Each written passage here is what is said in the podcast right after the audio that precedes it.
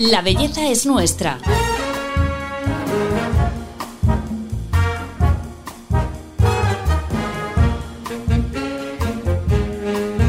Un podcast de Telva.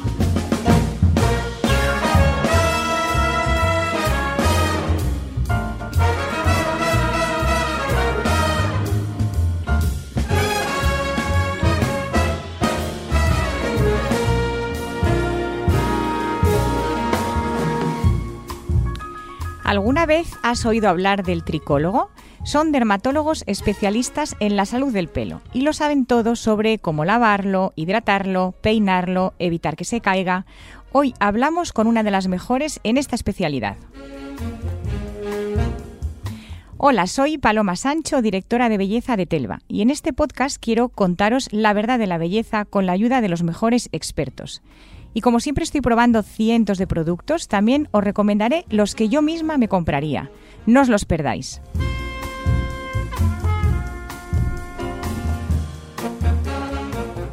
Hacerte mechas o lavarte el pelo todos los días no hará que se te caiga más. Tampoco existe el champú que haga que crezca más rápido, ni la tan de moda ronquina es una solución milagrosa para la caída. Lo que sí está claro es que la salud del cabello nos importa y mucho, sobre todo ahora que se sabe que una de las secuelas del COVID-19 es la pérdida de hasta un 80% del volumen capilar. De todo esto hablamos hoy con la doctora Claudia Bernárdez, que es dermatóloga tricóloga en el grupo Pedro Jaén. Bienvenida al podcast, Claudia. Muchas gracias, Paloma. Qué ilusión estar aquí y compartir un poquito de los conocimientos para que ayuden a las que escuchan. Bueno, Claudia lo sabe todo del pelo y lo primero que le quiero preguntar es si maltratamos mucho el cabello todos los días. Eh, ¿cómo, ¿Cómo lo ves? Bueno, eso, eso es uno de los principales problemas con el pelo que lo maltratamos mucho, lo cuidamos poco y pretendemos que esté precioso, brillante y no se nos rompa. Y yo creo que eso hay que cambiar la mentalidad hoy en día. ¿Lo cuidamos más o menos que la piel? Uy, mucho menos. Es verdad que cada vez cambia más y nos encanta comprar productos para el pelo, pero luego yo pregunto a mis pacientes y les digo, ¿pero cada cuánto te echas este producto? Y a lo mejor se lo echan una vez en semana, un producto hidratante. Entonces hay que entender que el pelo hay que cuidarlo prácticamente a diario y todo el año. ¿Cuáles serían los errores que tú ves más en la consulta eh, de eso? Pues como decías ahora, lo de la falta de hidratación, por ejemplo, ¿no? ¿Qué cosas hacemos mal? Pues uno de los errores más frecuentes es no adaptar los cuidados a las agresiones. Entonces, el pelo es una estructura muerta que nosotros lo podemos agredir si nos queremos ver más guapas. O sea, no pasa nada. Hay gente que me dice, pues ya no me tiño. No, hombre, eso no, no es la solución. Lo que tienes que hacer es un poquito adaptar. Entonces, si eres una persona que te has decolorado, que te planchas el pelo con frecuencia, lo que tienes que hacer es hidratarlo muchísimo. Y la gente lo que no hace es adaptar. Claro. Entonces yo creo que ese es el principal problema. Ya también ahora, por ejemplo, eso, hay muchísimos productos para cuidar el pelo, incluso eh, exfoliantes de cuero cabelludo, que yo los he descubierto y la verdad es que estoy enganchada. ¿El cuero cabelludo es tan importante más que lo que es las puntas? Son dos estructuras diferentes, porque el pelo está como dividido en dos partes. Entonces, el cuero cabelludo es muy importante porque es la piel en la que vive la raíz del pelo. Entonces, si nosotros tenemos un cuero cabelludo sano, pues eso, quitándole contaminantes con exfoliantes, cuidando que no haya inflamación, el ambiente de crecimiento de esa raíz es muy bueno, entonces el pelo en principio va a crecer más sano. Si crece más sano, se forma más fuerte y entonces el que tenemos fuera del cuero cabelludo, que eso es una estructura completamente muerta, ahí ya no hay células vivas, va a estar más sano y se protege mejor de lo que le hagamos por fuera. Pero yo, desde mi punto de vista, es tan importante cuidarlo a nivel de la raíz como a nivel de puntas, medios puntas, o sea, todo lo que hay fuera, porque cuidando los dos consigues un efecto más bonito global. Claro. Y por ejemplo, cuero cabelludo, ¿qué sería? ¿Ponerte un serum? ¿Cómo haces con la cara? Eh, Ahí es más difícil. El cuero cabelludo, eh, lo más importante es limpiarlo bien. Vale. Ahora hay mucha moda de usar champús sin sulfatos, lavar poco el pelo, que al final lo que hace, sobre todo si vives en, en, urbes así con mucha contaminación o usas mucho producto, es que se acumule mucha micropartícula que puede inflamar el cuero cabelludo. Entonces, cuando hablamos de cuidarlo, sobre todo es limpiarlo correctamente y evitar enfermedades. O sea, si tienes picor, dolor, pues acude a un especialista claro. a ver qué te está pasando. Luego hidratar no hace tanta falta. ¿Por qué? Porque cada pelo tiene una glándula de grasa, o sea, tenemos mucha más grasa en cuero cabelludo que en la cara. Entonces, no hay que hacer mucho más, o sea, es tenerlo limpito y sano. Y luego ya, hombre, si tienes algún problema, pues a veces mandamos serums hidratantes, pero ya es algo más específico. Vale, es verdad lo de, lo de la limpieza, incluso se puso de moda eh, lavarse el pelo solo con agua. Hmm. ¿Eso qué opinas? Eh, a ver, ahí volvemos a diferenciar cuero cabelludo y raíz y las puntas. Es verdad que la zona de medios puntas, por poder, puedes enjuagarla con agua, pero el cuero cabelludo hay que pensarlo, claro, como una cara. De hecho, personas calvas completamente, tienen que lavar el cuero cabelludo con productos potentes, productos de cara, porque es que hay mucha grasa, o sea, hay mucha grasita aunque no te lo notes. O sea, que mejor con un buen champú, ¿verdad? Sí, sí, sí, por lo menos esa zona. Y lo de sulfatos y parabenos, que ahora estabas hablando de eso, ¿es tan importante que el champú sea libre de todos estos listas de ingredientes que nos dicen o es un reclamo de marketing? Yo ahí eh, lo veo un reclamo. O sea, es verdad que yo me río con mis pacientes y les digo, es que a veces ahí vas a comprar algo y tiene más noes que sí es. Entonces, ¿el sulfato es malo? No, todo tiene sus momentos. Pues el sulfato limpia más a fondo, es lo que hace espuma. Si tienes un pelo graso, te hace mucha falta. Claro. ¿Qué es lo que pasa? Que si tú usas un champú con sulfato a diario, como limpia mucho, reseca mucho, y tienes el pelo teñido y encima no lo hidratas, pues te vas a ver el pelo más seco. Entonces, pues muchas veces incluso lo que hablamos es de usar productos para la zona del cuero cabelludo y otro para el resto del pelo, porque lo que hay que hacer es adaptar un poquito. Claro, o sea, dos champús diferentes. Ah, qué buena idea. Eh, más falsos mitos de los que de los que más oyes en consulta, seguro que este de lavarte el pelo todos los días es malo, eh, se me va a caer más, si me lo corto eh, me crecerá más rápido o más fuerte. Cuéntame un poco pues lo que más oyes. Lo del lavado es siempre. O sea, además la gente viene castigada por sus familias porque les dicen que la culpa es de ellos de tener alopecia por lavárselo mucho. El lavado no nos va a hacer ningún daño a la raíz del pelo, con lo cual nunca va a ser causa de alopecia, ¿vale? O sea, de un problema profundo. ¿Qué es el, ¿Por qué viene el mito? Porque antiguamente no había champús y no hace tantísimo, o sea, hace no sé, a lo mejor 200, 100 años incluso, no había, no había champús como hoy en día. Entonces, ¿qué hacían? Pues el mismo jabón de la ropa y del cuerpo lo usaban para lavar el pelo. Entonces, claro, si lo lavabas a diario se te quedaba un pelo estropajo. Claro, claro, claro. Que no había forma. Hoy en día lo puedes lavar cuando se te ensucie. De hecho, es lo que se recomienda. ¿Que lo tienes sucio? Lo lavas. ¿Que tienes suerte y tu pelo aguanta limpito más tiempo? Pues lo lavas menos. Lo de cortarnos el pelo para que crezca más fuerte. Ay, lo de cortar, eso es como lo de afeitar, que parece que crece más fuerte, no es real. O sea, la raíz no le afecta nada lo que tú haces por fuera. Como lo cortas ahí, lo dejas recto, al tacto las puntas están más duras, pero la realidad es que no, no se modifica. Eh, las mechas, los tintes, la contaminación, el sol, ¿cuál es el peor enemigo real del pelo, Claudia? Uf, esa es dura. Esa, esa pregunta es dura. Y yo creo que te voy a hacer trampa en la respuesta y te voy a decir que el problema es el exposoma en general. Vale.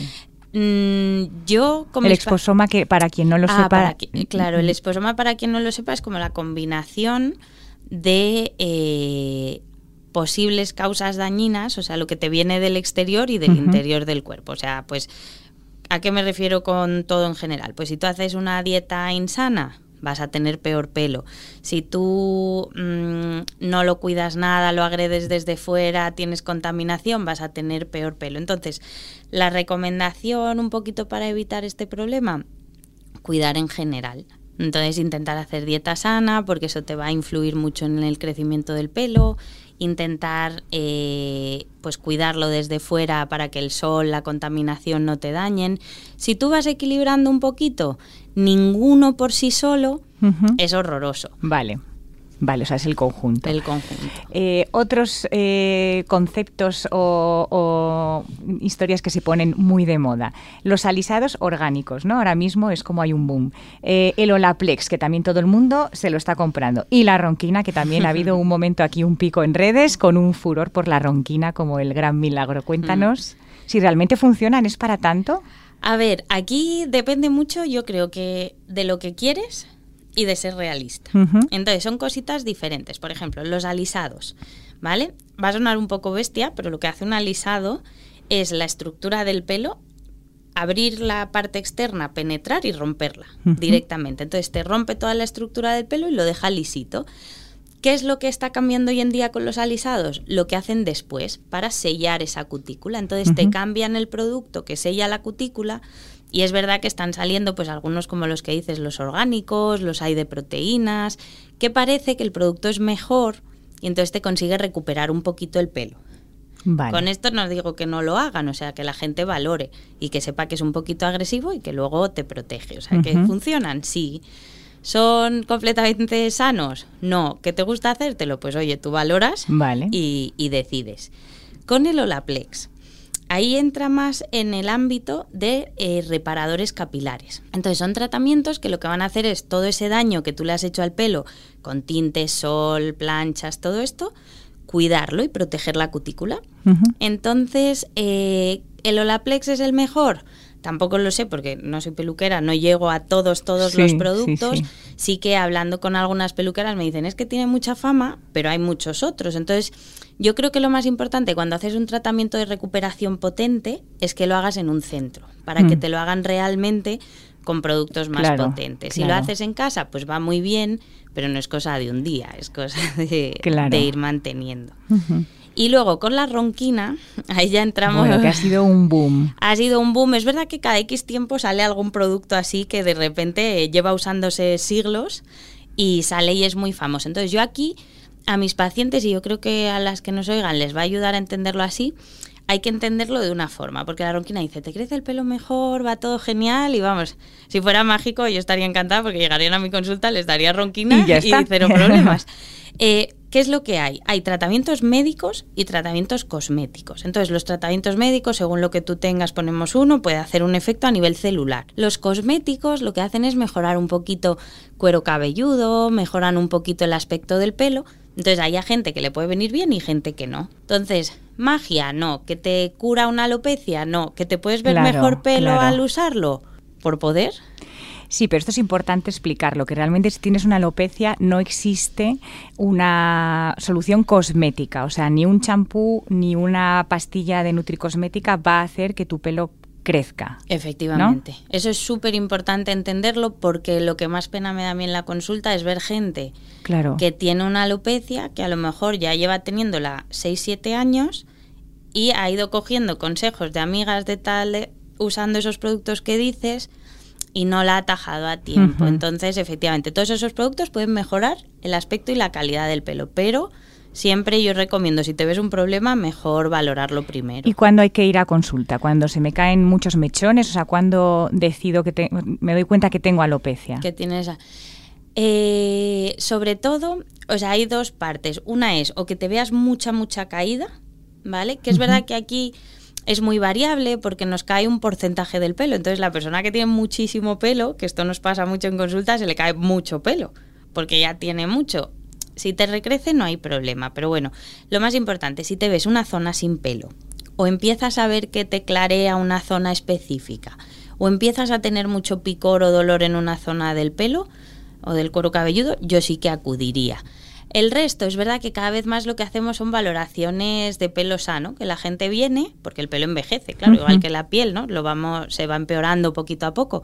Viene un poquito a ver si tiene algún problema, a ver si es un pelo que se puede hacer algo específico para cuidarlo. O sea, que eso nos está haciendo que diagnostiquemos cada vez las alopecias mucho antes y se consiguen mejores resultados con los tratamientos. Es muy importante en cualquier caso ponerse en manos de profesionales, como por ejemplo pues las tuyas y de todos los especialistas que os dedicáis a esto de, de cuidar el pelo. Vamos a escuchar una historia que seguro que nos pone el contexto. Tricólogo. ¿Te suena esta especialidad que se refiere a los dermatólogos expertos en cuidar la salud capilar? El primer especialista de esta área data de la época egipcia y es que para esta población el cuidado del pelo era fundamental. Tanto que se han observado restos de tinte de cabello en momias. También se sabe que se hacían tratamientos con huevo o aceites para mantenerlo con buen aspecto. Vamos, como las mascarillas caseras que causan furor en Instagram actualmente. Después llegó la preocupación por la caída del pelo, algo de lo que también se preocupan los tricólogos.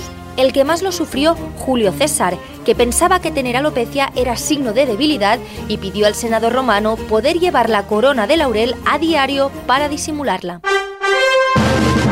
En la actualidad no hay rastro de lo primero, lo de la debilidad, y la ciencia ha sabido dar respuesta a la pérdida de pelo. Si es tu caso, recuerda, tricólogo.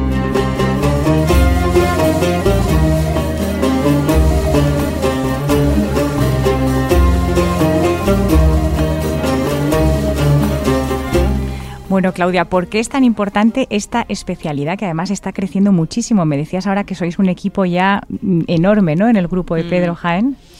Yo creo que la importancia de la especialidad viene con el aumento del conocimiento. Antiguamente conocíamos menos todas las enfermedades del pelo, el funcionamiento del pelo sano, el envejecimiento capilar hace siete años era algo que parecía una locura comentarlo. Como cada vez hay más estudios, más conocimiento, más pacientes, hay que subespecializarse, hay que centrarte y para poder estar al día y poder ofrecer a los pacientes un poco el tratamiento más adecuado, tienes que dedicarle mucho, mucho tiempo a su estudio y por eso cada vez somos más especializados en esta rama. Y la mayoría de la gente que va a veros es por el tema de, la alopecia, como comentabas antes. ¿Qué, cómo la abordáis? ¿Qué opciones hay? ¿Qué tratamientos hay para acabar con...? ¿Y si se curan?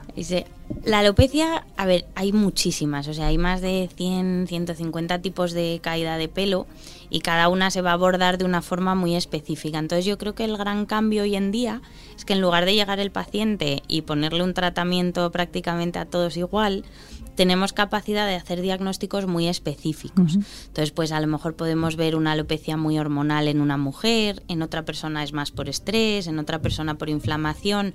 Entonces, en función del diagnóstico, le ofreces un tratamiento específico. Es verdad que lo que no conseguimos a día de hoy es curarlas. Solemos hacer tratamientos a largo plazo, intentando evitar la medicación todo lo posible, pero muchas veces hay que usarla y a veces potente, porque si hay un cuadro fuerte hay que ser potente con el tratamiento, pero sí que conseguimos estabilizarlas, o sea, que eso no le quite las ganas a la gente de decir, como voy a tener que tomar algo para siempre, no voy. Claro. Porque vale la pena. Y los trasplantes, que además... Eh, eh, bueno, hubo un boom ¿no? de gente que se iba a Turquía a hacerse los microinjertos. ¿Cómo, El trasplante la verdad es que es una cirugía súper chula porque te permite que aquella zona donde no hay pelo pongas pelo para que se vea mejor. Lo que es más importante es entenderlo como un una parte de los tratamientos. Entonces, tú empiezas un tratamiento y si hay una zona que no consigue repoblar, le pones pelo de otra zona. Pero no es algo externo, no es algo aislado. O sea, no es me trasplanto y me quito de todos los problemas. Hay que trasplantar, hacer un seguimiento, ir tratando a ese paciente. Por eso nosotros solemos recomendar que sea en un sitio donde puedas hacer seguimiento. Porque no es una cirugía de un día, es un proceso de casi un año hasta que ves el resultado.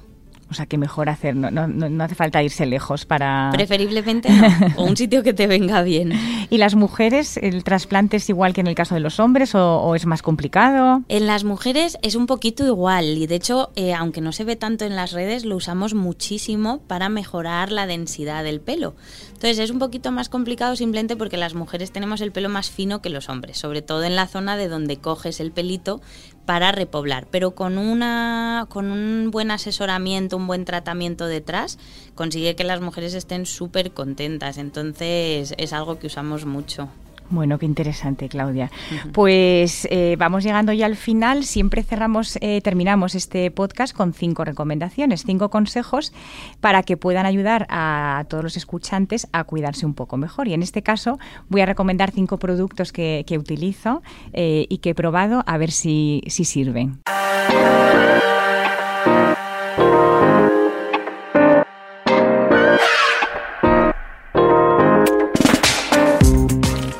Bueno, eh, yo la verdad es que siguiendo tus consejos sí que cuido mucho el cuero cabelludo y lo exfolio una vez a la semana. Ya me dirás si es suficiente o no. Y lo hago con un exfoliante Miriam Quevedo. También me doy como curas de hidratación. Entonces me pongo de medios a puntas un aceite que utilizo uno de Leonor Grail que me encanta Eh, y lo que hago es que esto me lo dijiste tú, ponérmelo y dormir con él. Y entonces lo envuelvo en una toalla o normalmente en una toalla y, y duermo. Y a la mañana siguiente ya me lo lavo. Hablando de toallas, utilizo una que reduce el tiempo de secado, que son las de Aquis, que no sé si yo creo que mucha gente ya las conoce. Y también evitan el encrespamiento, porque tienen un tejido especial con unas fibras de algodón pues, que, ayudan muchísimo a acelerar el secado. El cepillo, que no lo hemos comentado, pero podemos hablar del tema de las cerdas, de, de, cuáles son las mejores para el pelo. Yo utilizo unas que tienen unas púas como flexibles y que lo que hacen es no partirlo. Y para no partirlo, otro truco que tú me diste una vez es utilizar los coleteros, que soy súper adicta a los coleteros y me hago coletas que no son muy tirantes, que también me lo explicaste para, para evitar que sufra la raíz. Supongo que podría estar bastante cabreado con lo que me pasó, pero cuesta seguir enfadado cuando hay tanta belleza en el mundo.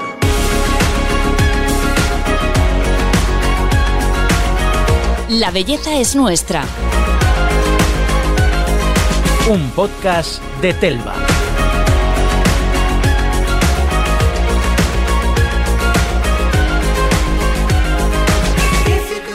Bueno, Claudia, ves que hago caso a todo lo que me dices, sí, sí, ¿eh? oye, qué gozada. Pero que quede claro que yo también cotilleo a tus, a tus recomendaciones porque siempre hay cosas que no he probado yo y me vienen genial. pues muchísimas gracias por estar hoy con nosotros. Hemos aprendido muchísimo, como siempre, que, hablo contigo. Así que millones de gracias, Claudia. Nada, gracias a ti y esperemos que les sirva a todos los que escuchen. Bueno, eh, y con este mensaje ya nos despedimos. Hasta aquí el capítulo de hoy de La Belleza es Nuestra. Eh, muchísimas gracias y os esperamos en el próximo episodio de este podcast de Telva. Hasta pronto.